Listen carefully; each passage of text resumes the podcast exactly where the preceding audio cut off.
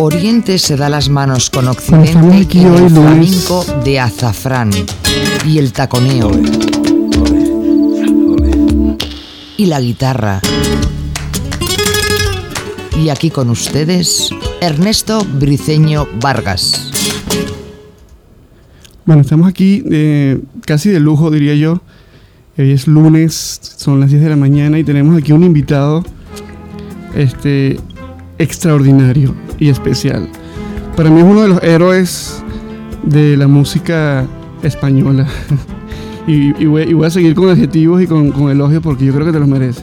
Tenemos aquí en los eh, estudios de Radio Gladys Palmera a Joan Albert Amargós, una persona, un músico para mí incatalogable porque ha hecho de todo y todo muy bien. Eh, quiero darte la bienvenida, Joan Albert, a, a los estudios de Radio Gladys Palmera.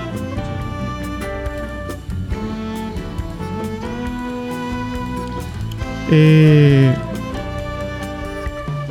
bueno, vamos a seguir en...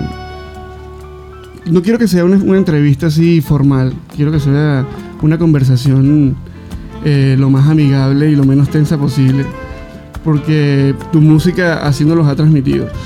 Eh, John Albert, para todos los que estamos escuchando, el programa de Azafrán es esa persona que a veces es una especie de, héroe anónimo en todas las producciones. Es un gran músico, un gran orquestador, un gran arreglista que ha trabajado desde con, Camarón hasta con todas las grandes producciones eh, del panorama musical español.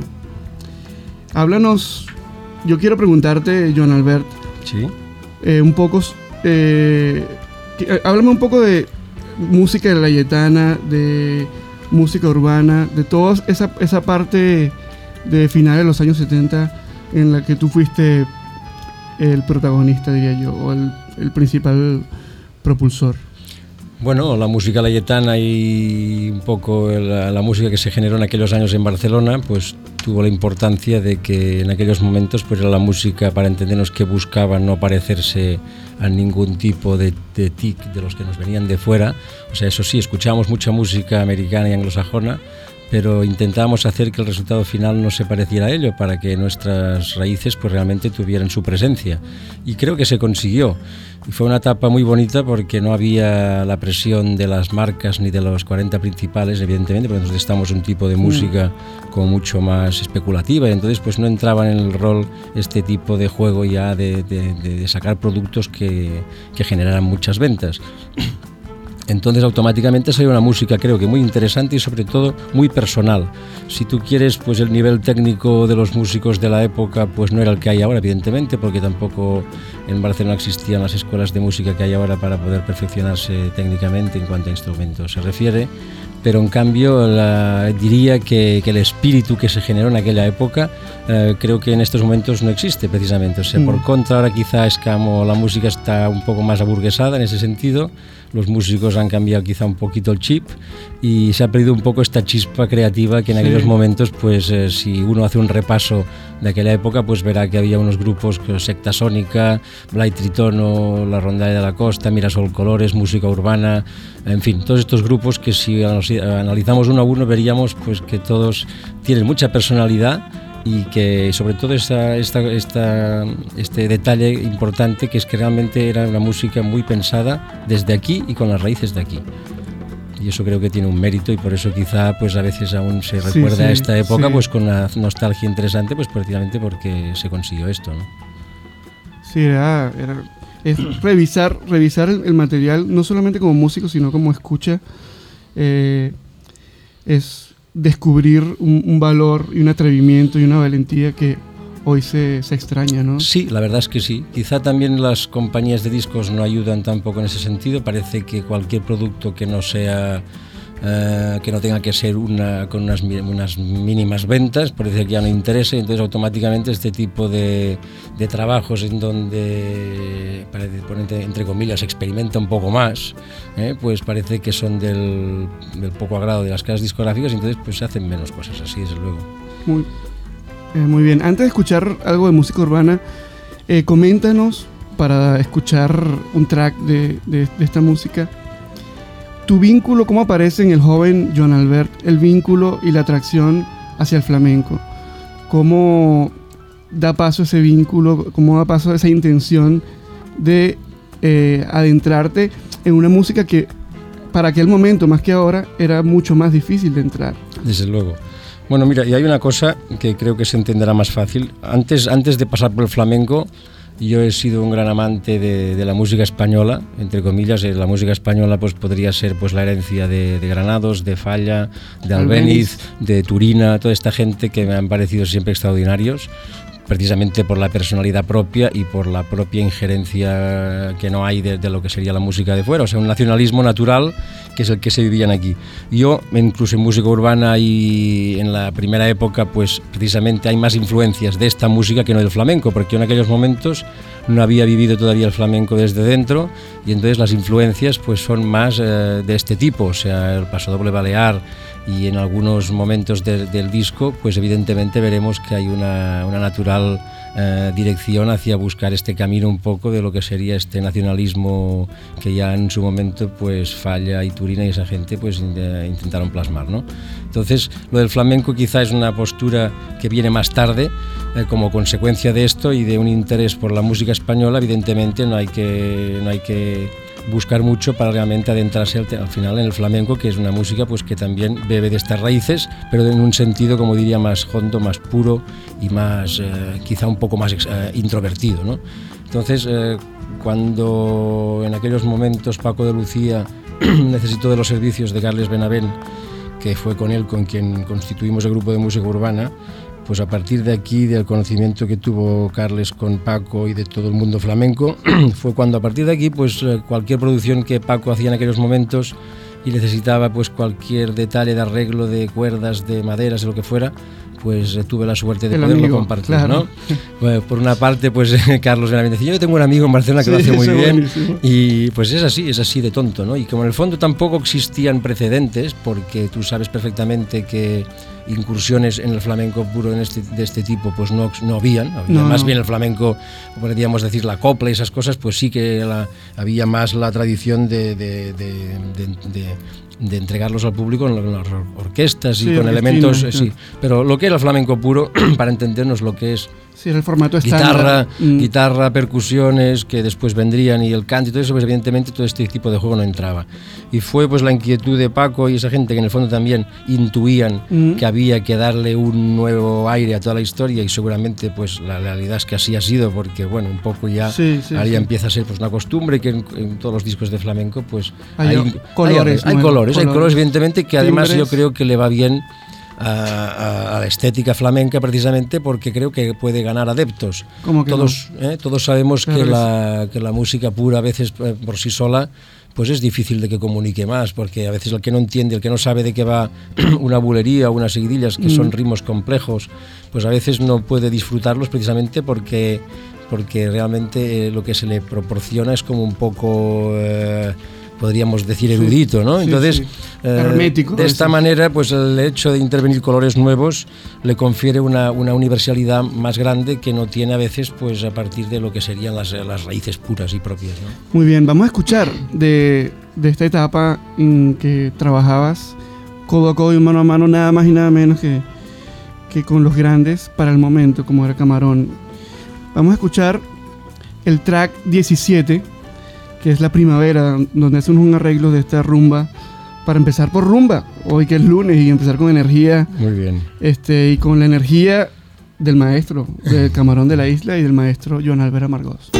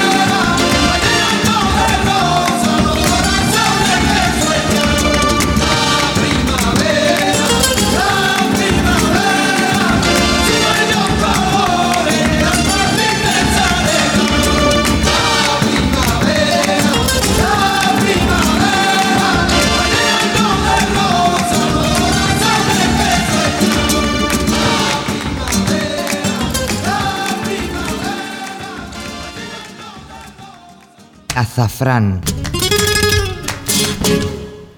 Seguimos aquí con Joan Albert en los estudios, aquí más felices que, que nadie, porque es un músico muy admirado. Eh, quiero preguntarte, eh, porque está ahorita en un debate profundo entre los puristas, que los llamados puristas y la nueva generación, que es el miedo a la palabra fusión o o el temor de muchos artistas en asumir esa palabra como, como premisa de su creación. Eh, te lo pregunto a ti porque tú has, eres un músico que viene desde los impresionistas franceses, pasando por el más eh, delicioso contrapunto hasta los colores más inusitados, ¿no? Desde la música, eh, desde el rock hasta la música clásica, porque eres además pianista y, clarinetista, ¿no? Háblame de ese temor. ¿Por qué crees que hoy, a estas alturas del partido, la gente tiene miedo de decir que hace fusión o cuál es el misterio de la palabra fusión? Bueno, pues que igual es un problema de que la palabra fusión implica pues como, como concesión, ¿no? Sería que decir, o sea, yo hago un tipo de música y automáticamente bebo de otras fuentes y lo utilizo y lo aplico en mi, en mi estilo y parece que esto pues es un pecado terrible, ¿no? Yo pienso que esto no es así, o sea, eh, yo parto de la idea de que la música si se hace con buen gusto y para entendernos con una dosis de honestidad alta, pues todos estos matices ya para entendernos que son más de los críticos para entendernos, yo pienso que esto no tiene que preocupar a nadie.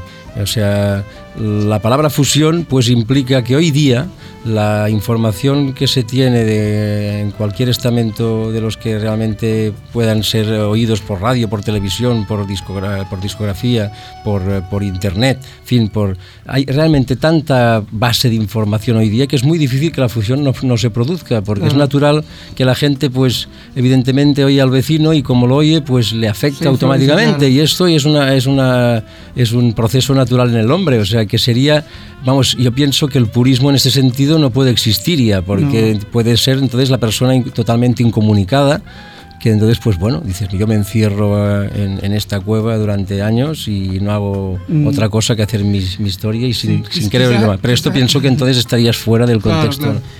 Quizás el, miedo de muchos es no la, palabra fusión, sino con el, el prefijo confusión, ¿no? Claro, sí. Bueno, no sé, yo, yo, yo, insisto que lo que hay que hacer, a ver, lo que pasa que, como todas las cosas, pues hay quien se inventa las cosas precisamente solamente a veces con la finalidad de, de, sacar un beneficio y un dinero entonces, evidentemente, cuando se nota esto, pues evidentemente el, arte se vuelve un poco como más, más menos interesante y, menos catalogable desde el punto de vista artístico, porque entonces dices, bueno, ya, si la finalidad es el dinero y no es artística, pues evidentemente ya las, las propuestas no me interesan. Pero normalmente lo que pasa en eso es de que realmente la gente, pues, oye un día a una persona, le gusta, automáticamente le, hace, le, haría gracia pues poder compartir una idea suya con aquel personaje y automáticamente se inicia la fusión, que puede ser eh, vía persona, vía pues, pues puramente mental, ¿no? decir, yo pues eh, oigo, claro, salgo de casa, voy al trabajo, oigo la radio, es imposible no mm. influirte por lo que estás oyendo y evidentemente pues esto va haciendo mella en tu, en tu cerebro, ¿no? Escuchando lo que dices, ¿crees tú eh, que los músicos son unos entes encargados entonces en, en este planeta de promover la tolerancia y promover la apertura?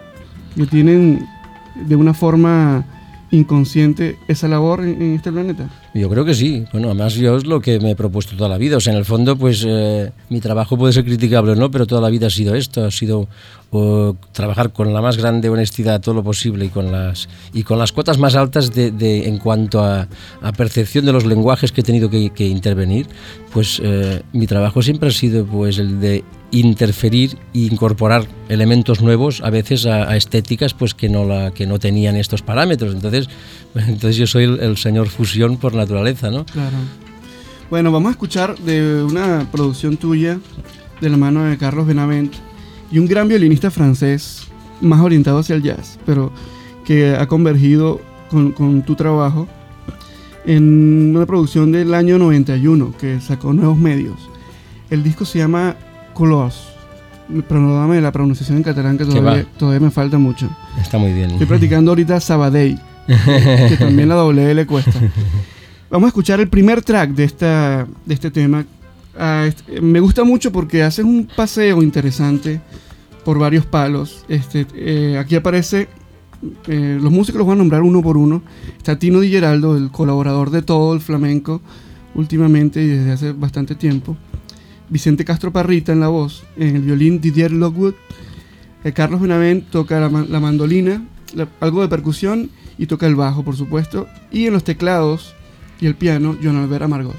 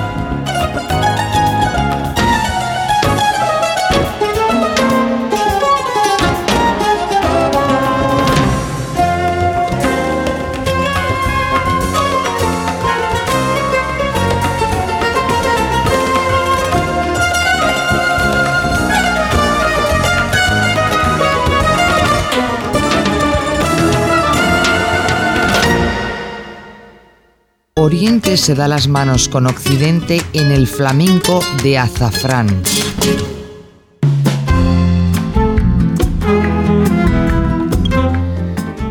Eh, las 10 y 26 y el teléfono está abierto para quien quiera hacerle preguntas al maestro o quien quiera reportar la emisión. El teléfono es el que ya muchos conocen, 473-0373 con el 93 delante.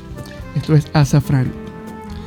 Seguimos aquí de fiesta en Radio Gladys Palmera por tener aquí, reitero porque vale la pena reiterar que valorar las cosas cuando, cuando suceden.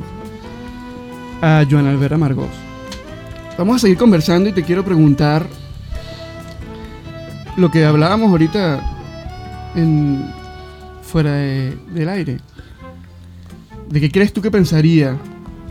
Yo sé que es una, una, pregunta que compromete, pero sí. está de moda un poco comprometerlo. no creo que esté de moda. ¿Qué, ¿Qué pensaría un camarón de la isla hoy en día con el panorama del flamenco con lo que está ocurriendo? Eh, no sé, esto es difícil porque tampoco conocía tan personalmente a Camarón. Sé que era una persona muy introvertida, muy en lo suyo, muy poco relacionada con el mundo exterior. Mm, y creo que además esta es una de las peculiaridades que le hizo tan personal, quizá porque cuando antes te decía de que para no utilizar la fusión tendrías como un poco de encerrarte, ese quizá era un poco el mundo de Camarón, era un personaje quizá poco dado a la vida pública y está tan en su mundo que quizá no se enteraba un poco de lo que sucedía a su alrededor y por eso quizá su arte tan puro, tan pulcro y tan, tan diferido directamente de sus raíces. ¿no? Este quizá fue la, peculiaridad de Camarón, que fue un personaje que, que fue a su aire toda su vida. ¿no? Entonces, bueno, ¿qué pensaría lo de hoy? Pues bueno, eh, ¿qué pensaría Camarón? Es difícil de saber eso, pero también quizá él, pues si fuera un personaje de hoy día, pues quieras o no, también eh, indirectamente algo también se vería involucrado quizá también por estas tendencias. O sea que es muy difícil sustraerse a las tendencias que se marcan porque tendrías que ser pues, realmente un, un extraterrestre, ¿no? Claro, un, sujeto hermético. Claro. En una sociedad que cada vez y además que no eres tú solo, que en definitiva mm. en el mundo del arte que se comercia a este nivel y que se genera discos, pues no eres tú, hay los productores, hay las discográficas, entonces quieras o no, eh, hay una, cierta direccionalidad en las cosas promovida por una serie de, gente que no eres ya tú mismo a veces, ¿no? Y esto es, es así, un poco es difícil sustraerse a ello, ¿no? Mm, eh, háblame, vamos a hablar de tu conexión con este otro personaje importantísimo de, la música europea y mundial, Carlos Benavente. Yo vengo siguiendo vuestras vidas casi como fans y me doy cuenta que ha habido como una especie de llave entre dos músicos que individualmente han desarrollado su, su generación, eh, pero que también hay una especie de vínculo generacional, valga la redundancia, y musical.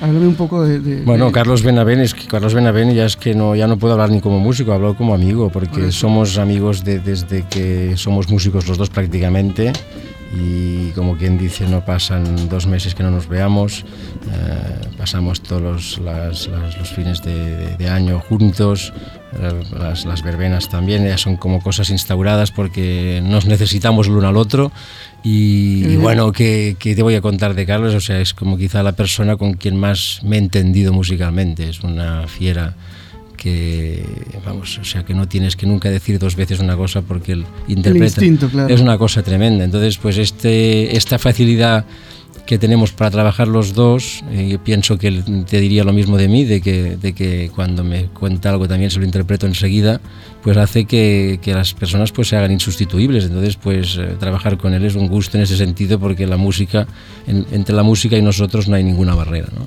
Eso, es, eso es mágico, eso es instinto. Pero eso es así, sí, sí. Esas son las cosas que no se explican porque no, no se escriben ni en partitura ni en ningún sitio. Sí, sí, sí. Quiero que escuchemos eh, de Agüita que Corre el track número 5, que es una composición tuya, vamos a disfrutar un poco del trabajo de dos amigos, John Albert Amargós y Carlos Benavente.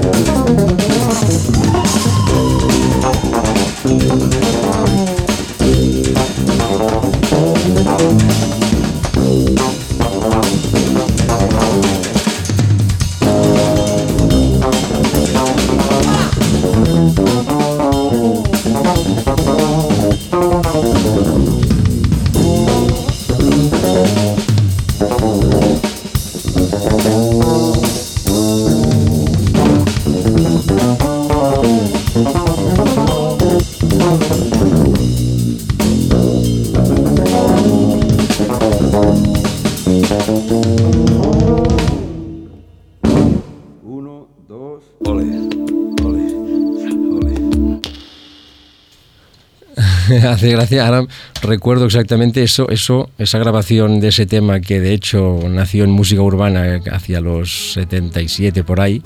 Eh, ese tema pues fue, como lo grabó Carlos en esta versión, fue una petición de Tino Di Geraldo de que él pues comentaba que nos, nos seguía en la época que él pues era muy jovencito, nosotros ya teníamos unos cuantos mayores que él y entonces cuando actuábamos por España pues él por lo visto venía como fan, lo cual me honra muchísimo y siempre hablaba de este tema, ¿no? entonces ha sido como un poco su propio homenaje que se ha hecho a él mismo de poder tocar ese tema en una versión puramente homófona, o sea, de, de un solo instrumento y bueno, o sea, en buenas manos quizá que fue el tema más emblemático de música urbana, ¿no? porque todos los bajistas del momento pues les gustaba tocar eh, las, líneas. las líneas estas de este, de este tema que también hay que decir está entroncado con toda la evolución que todos vivimos, pues la época de Jaco Pastorius, que es un músico extraordinario, aquí a quien en el fondo está en mente dedicada a esta pieza, ¿no? porque era un poco ya la explosión del bajo como solista, cosa que, que, bueno, ahora nos, ahora nos parece ya como muy normal, pero en la época pues ya que el bajo realmente pasara de sus funciones de, acompañante. exacto, era una cosa poco habitual. Por, ¿no? qué no escuchamos la versión original? Muy bien. Que fue la grabada en, en el 78. Por ahí, sí, sí, más o menos, sí. Y lo que vamos a escuchar, amigos de Radio Gladys Palmera y de Azafrán es un lujo porque es un grupo que despuntaba en vanguardia. me, refiero al contexto temporal. Hablo de 1978 casi, saliendo del franquismo y estos jóvenes estaban reventando de energía y de creatividad y de libertad. Vamos a escuchar En Buenas Manos.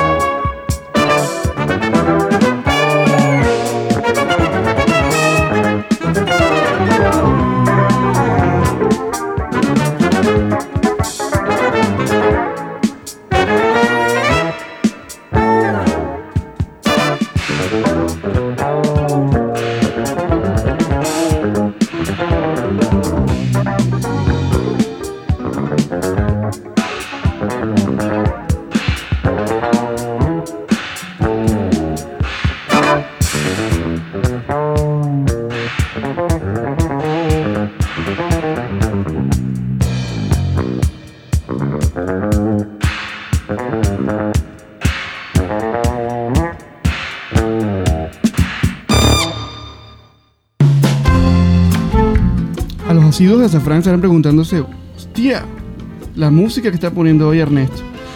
eh, hay una razón gigante que es, esta música está cargada, está llena de flamenco, pero de muchas cosas más, de jazz, de música clásica. Al fin de cuentas, de, de todo, de todo lo que John Albert ha percibido como, como ser vivo, ¿no? Y porque John Albert ha sido uno de los grandes eh, personajes vinculados a lo que muchos temen como, no, como nuevo flamenco, porque también se teme esa, esa, esa catalogación como nuevo flamenco. Y, y John Albert ha estado ahí aportando colores, matices y timbres. Háblanos un poquito. De lo que quiera. no, bueno, yo qué sé, yo a mí me hace feliz, pues, no sé, ya que hablas de esto de los colores y tal, pues es un poco que te hace feliz ver que la pues que artistas que en estos momentos pues incluso pues eh, son muchísimo más jóvenes ya o sea gente que, que, pues que entre los 20 y los 30 pues te pidan que colabores en sus discos pues te continúa haciendo ilusión ver de que se interesan pues por lo que uno hace, que entonces pues te hace sentir más vivo y sobre todo más seguro de ti mismo. Entonces, pues por ejemplo, pues eh, con Vicente Amigo o con Maite Martín o con Luz Casal o con Navajita Plateaje, yo qué sé, por decirte ejemplos de las últimas colaboraciones que he hecho, pues que te realmente te honra y te hace feliz eso, ver que hay gente pues joven que cuenta todavía con tu, con tu apoyo a la hora de, crear pues música y colores nuevos en un disco. Y que no pare, ¿no? Que no pare, que no pare. Que no pare por el flamenco y por la buena música. Vamos a escuchar de Maite Martín, de su última producción, Querencia, un tema que hemos estado radiando fuertemente aquí en Radio Gladys Palmera 96.6. Es el track número 9, el último Sí, este es, un, es un track, ya que lo dices, bueno, es, es, es eh, un poco el proyecto de su propio, de su próximo disco, donde va a hacer como, la idea es de hacer un disco de baladas con, bueno, con quinteto de cuerda, y entonces este tema pues un poco refleja este mundo que va a ser seguramente pues uno de sus próximos trabajos. O sea que es una especie de link para el próximo disco. Es posible, Vamos a escuchar a Maite Martín con esta preciosa voz y estas cuerdas deliciosas del maestro John Albert.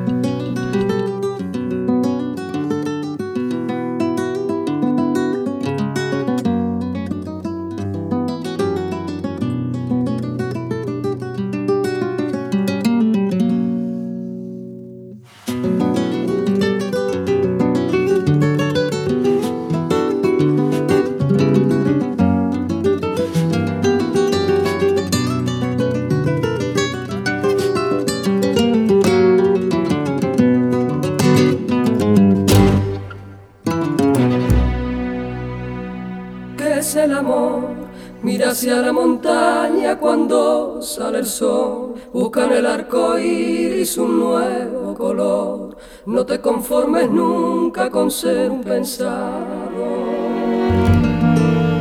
¿Qué es el amor?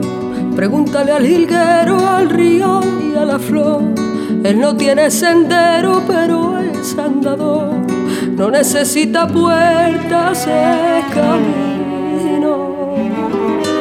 Y es que el amor, como todo lo que es no tiene explicación. Refugio y morada de algún soñador que jugando a poeta quiso ser un cantor. Y es que al final tendrás en tu inventario lo que llegues a amar. Después no tendrás tiempo de volver a empezar. Ahora es el momento Inténtalo encontrar, inténtalo encontrar, inténtalo encontrar.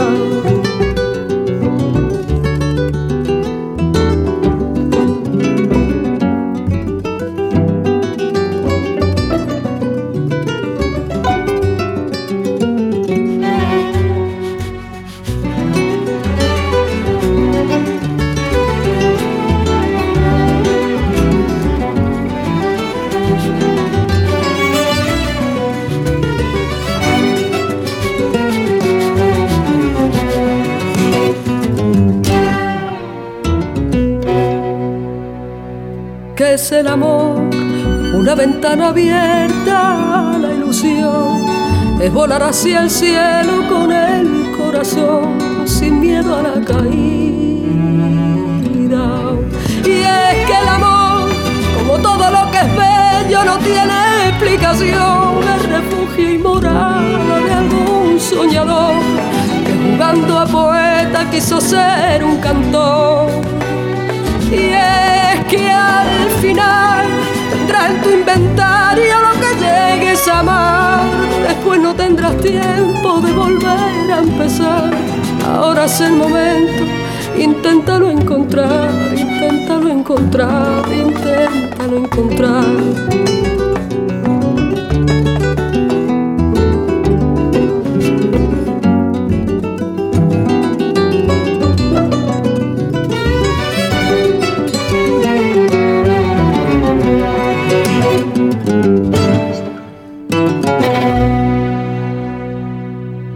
Azafrán.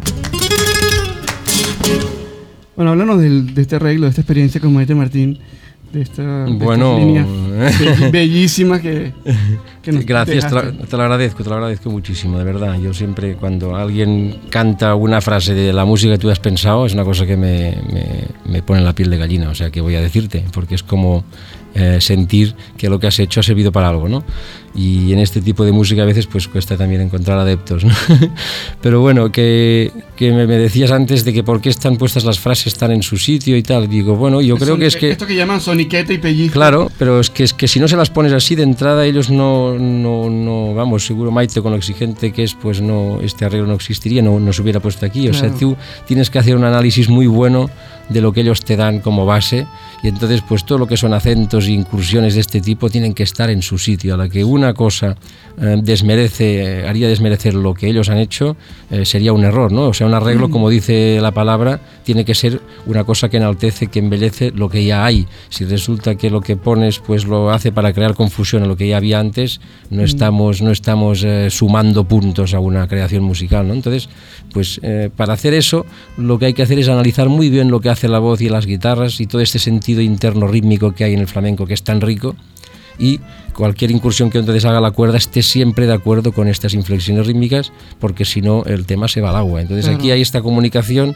y hay ese balanceo natural tan bonito quizá, porque, porque cada golpe, cada intención está en su sitio. como un buen bailador. Pues sí, sí, sí, o sea, no hay ningún golpe que dices, eh, los flamencos lo dicen, ¿no? Está soba o está fuera de sitio, ¿no? Entonces aquí, pues no, las cosas están en su sitio, ¿no? Y eso crea esta sensación de relax y de tranquilidad cuando uno lo escucha, ¿no? Quiero comentar, haciendo un paréntesis, eh, la experiencia que tuvimos el sábado pasado en la sala Taranto.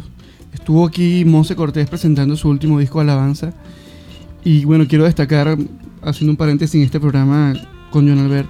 Al contrario que fue una noche extraordinaria, de una energía eh, inimaginable, a tope por decir, eh, lleno de gente, de flamencos, público, eh, gente de todos lados.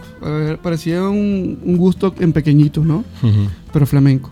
Y Maite, perdón, y Monse nos, nos regaló una intención, una energía, una voz deliciosa. De verdad que disfrutamos muchísimo. Y vamos a compartir aquí con, con todos ustedes y con aquí mi amigo Roberto que está aquí en los controles llevando el avión. Y John Albert, el track número 2. Nos vamos por bulería. Porque hay que decir que no hay comparación.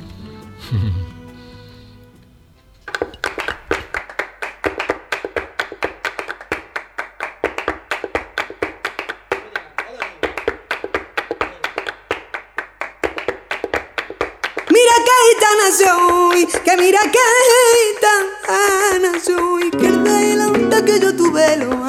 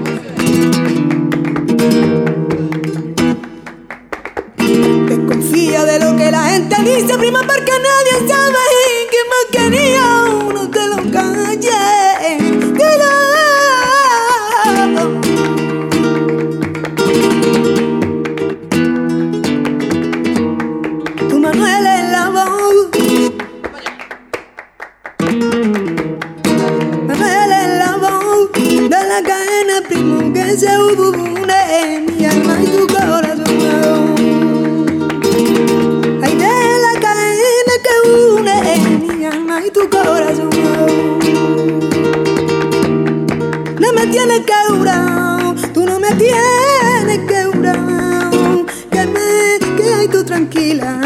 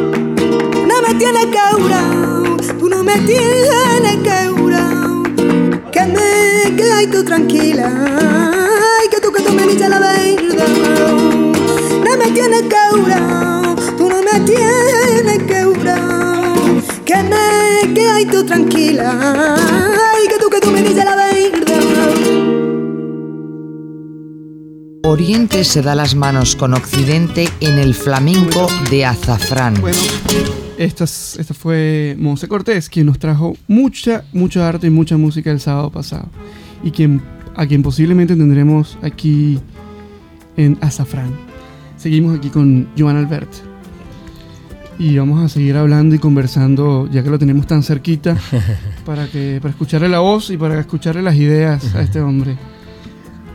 Eh, ¿Nos ibas a comentar qué, hablábamos en, fuera del aire? Ah, no, bueno, hablábamos de que, es bonito en música, pues poder tener recursos para disfrutarla toda, o sea, toda en su gran eh, extensión y en todos sus registros posibles. O sea, yo siempre digo que, que triste el que pasa por la vida y solo se ha enterado pues de una parte de algo, ¿no? O sea, y la música y el poder de convocatoria que tiene la música es muy amplio. Entonces, eh, yo considero que, hay que ser capaz de saber disfrutar de todo tipo de música, evidentemente de la buena en, cada, en cada tipo de, estética musical, pero que es muy bueno poder saber eh, disfrutarla toda. ¿no? O sea que yo siempre digo que igual puedo disfrutar oyendo un concierto de, de Penderecki, por decir algo o de Bela Bartok, o como oír pues, pues una buena orquestación de, Frank Sinatra, de Nelson Riley, yo qué sé, o, oír pues un buen flamenco, en fin, cosas tan dispares como estas, pero soy capaz de disfrutarlas y de que me pongan la piel de gallina y eso pienso que es una suerte pues que la música la puedas disfrutar en todos sus conceptos tan, tan diversos y tan amplios, ¿no? A veces hay tanta que cuesta, ¿no? Pasearse por todos los rincones de la música, pero yo creo que lo que, lo que es esencial es tener disposición de escuchar y de sentir. Sí, quizá por mi trabajo también, pues que te obliga en el fondo a saber, sobre todo valorar, que a veces es muy fácil, pues desde la óptica de la crítica, pues decir, bueno, esto, esto no vale nada, esto es muy poca cosa. No, todo realmente cuando una cosa está bien hecha y la analizas desde dentro te das cuenta de que conseguir aquel resultado pues muchas veces es difícil y hay, que, Y hay que saber respetar, ¿no? Que es muy fácil, eh, pues tú sabes que en la vida esto es como los cantantes, ¿no? A veces los, los, eh, los, el mundo de la ópera, pues que a veces se han, ahora quizá no tanto, ¿no? Pero se han dado de menos de los demás, ¿no? O sea que, que bueno, nosotros estamos aquí, pero los del pop están un poco más abajo y aquí, no, cuidado, que, que, que, la prueba la tienes después en que cualquiera de los personajes del mundo del clásico que se ponen a cantar pues eh, tangos o se ponen a hacer cosas de popular y, y, te da la, te ponen los pelos de punta, porque dices, ¿cómo es posible? ¿no? Con lo bonito, pero para abajo. Exactamente, con lo bonito que hace oído por, por, un, por un especialista, pues que lo cante un personaje que no tiene ni idea y que pues es así. Entonces, eso te demuestra que en todas, eh, en todas las materias pues existe el maestro y eso pues cuando lo conoces desde cerca y tienes que analizarlo, pues te hace respetar más todos estos, eh, todas estas eh, tendencias musicales para bueno, convertirte en una persona pues mucho más tolerante, en una palabra. Quiero hacerte una pregunta. ¿Qué propondrías tú como, como bastión de la música en España eh, para enriquecer, para ampliar y para fortalecer el perfil del músico que estudia actualmente en el conservatorio? Yo te lo digo porque eh, tuve la experiencia hace algunos años, yo, soy de Venezuela, pero tuve la experiencia de, visitar el sistema musical cubano. Y a mí me sorprendió, eh, estando en la ENA una vez, lo siguiente, que unos estudiantes que estaban viendo a las 10 de la mañana, un miércoles, música de cámara, estaban tocando Telemann, tenían a las 2 de la tarde clases de bata. eso, eso, hace, eso hace que el perfil de este músico que se gradúa sepa de la música de su país y, también sepa de la música. y, eso es una cosa que a mí me, pareció maravillosa porque el flamenco, no solamente el nacionalismo, no solamente irnos a Granados, al Albeniz, a Turina, sino que yo creo que es muy difícil enseñar flamenco, pero yo creo que es importante eh, al menos tener la noción de... no, no, es que es, una obligación. te, te, hablo como músico, ¿no? De que si estoy estudiando Paganini, poder también diferenciar una bulería de unos tanguillos. Sí, sí, claro. Pero es dentro de la formación integral. Eh, lo, bueno que tiene el flamenco o cualquier tipo de música de estas folclóricas que tienen un ritmo realmente eh, peculiar es precisamente el hecho de conocerlo y enriquecerse uno oyéndolo, porque la eh, o sea, pienso que, mira, el otro día estábamos haciendo una clase de orquestación y estuvimos analizando lo que era una bulería porque a, los, mm. alumnos les interesaba. ¿En, porque, ¿En, dónde fue la clase? bueno, pues en el taller de Musics, que hacemos como una especie de máster de composición y orquestación, pues evidentemente los, los, alumnos fueron los primeros que les interesaba, porque quieras o no son cosas que están ya en la calle y pues, pues no hay como alguien te explique mm. y realmente para, para, para, enriquecerte tú mismo, porque es una música que es difícil rítmicamente y automáticamente esto te sirve de mucho para entender otras cosas y ser más exigente y más exacto en el ritmo, que es una de las cosas que a mí me tiene preocupadísimo siempre. Sí, sí porque es una quizá de las cosas que el músico a veces eh, tiene más problemas en general cuando haces grabaciones, en fin, siempre la rítmica es el elemento, eh, la piedra de mm. toque difícil de superar. ¿no? ¿Y tú propondrías dentro de los programas eh, educativos por ejemplo, una cátedra de, música española, que no incluye solamente el flamenco, sino toda la gama riquísima Evidentemente. Del, territorio ibérico, que es aparte de que inagotable, es inagotable. Aparte de que es una obligación de conocer un poco pues, la música de tu país y pienso que eh, como, como base tendría que ser la música que, tendría que, eh, en que basarse muchas veces los compositores propios de un país. Aparte de eso es que la formación eh, puramente ya eh, profesional pasa por un estudio exhaustivo de todo lo que mm. es la rítmica y en ese caso pues realmente solo, solo que sea por el hecho de, de, perfeccionarte a ti mismo rítmicamente ya pienso que es básico que una mm. persona conozca todo eso y en eso el flamenco es de una riqueza tremenda. Bueno, ya nos queda poco de Azafrán. Eh, yo quiero que antes de que nos despidamos, eh, les dé un mensaje a todo eh, ese gran público que tenemos en Radio Gladys Palmera. Imagínate que somos gente de todas partes, desde Argentina a México, desde Andalucía a Galicia, Cataluña, Asturias. Hay mucha gente y dale un mensaje a, todo este público que está empezando a descubrir el flamenco. eh, como músico y como, como artista? Bueno, pues eh, mensaje, yo soy quien soy yo para dar un mensaje, pero bueno, que, que, que como todas las cosas, ¿no? O sea, que, que, evidentemente hasta que no se está dentro muchas veces no se disfruta y que hay que tener un poco la mentalidad hoy día de, mm, de, intentar hacer una búsqueda personal para poder realmente ser capaces de disfrutar más las cosas, ¿no? O sea, que, que, es lo que decíamos antes, que se ha perdido quizá un poco, ¿no? Esa sensación de que el público parece que lo tiene que tener todo hecho y es un error. O sea, esa parte de esfuerzo personal que uno hace al oír una cosa nueva, pienso que es el prurito que te da para toda tu vida de tener un incentivo especial para que la música pues vaya siendo una cosa importante en ti y vaya subiendo escalones en cuanto a sensibilidad y a capacidad para disfrutarla, ¿no? Bueno, John Albert, un privilegio para nosotros. Muchas gracias. Al contrario. Y espero que Cuando pronto nos veamos o te escuchemos. Un día podemos venir también con Carlos Benavén. Que, Por favor, que... sería un, un honor para nosotros. Nos despedimos con Diego Carrasco en su última producción, porque John Albert también es un inquilino del mundo, un gran músico. Gracias. 8 de Gracias. la mañana, 17 del 4 del 98. Hoy estoy un poquito confuso. Me siento triste. ¿Por qué? Ni tan siquiera soporto el ruido de la máquina del café, ni mucho menos el dejarlo de la leche. Sin quererlo, pero qué desagradable ese ruido. Y pienso que me gustaría invitar a esa vaquita, esa vaquita que ha echado su lechecita por la tetita, a un cafelito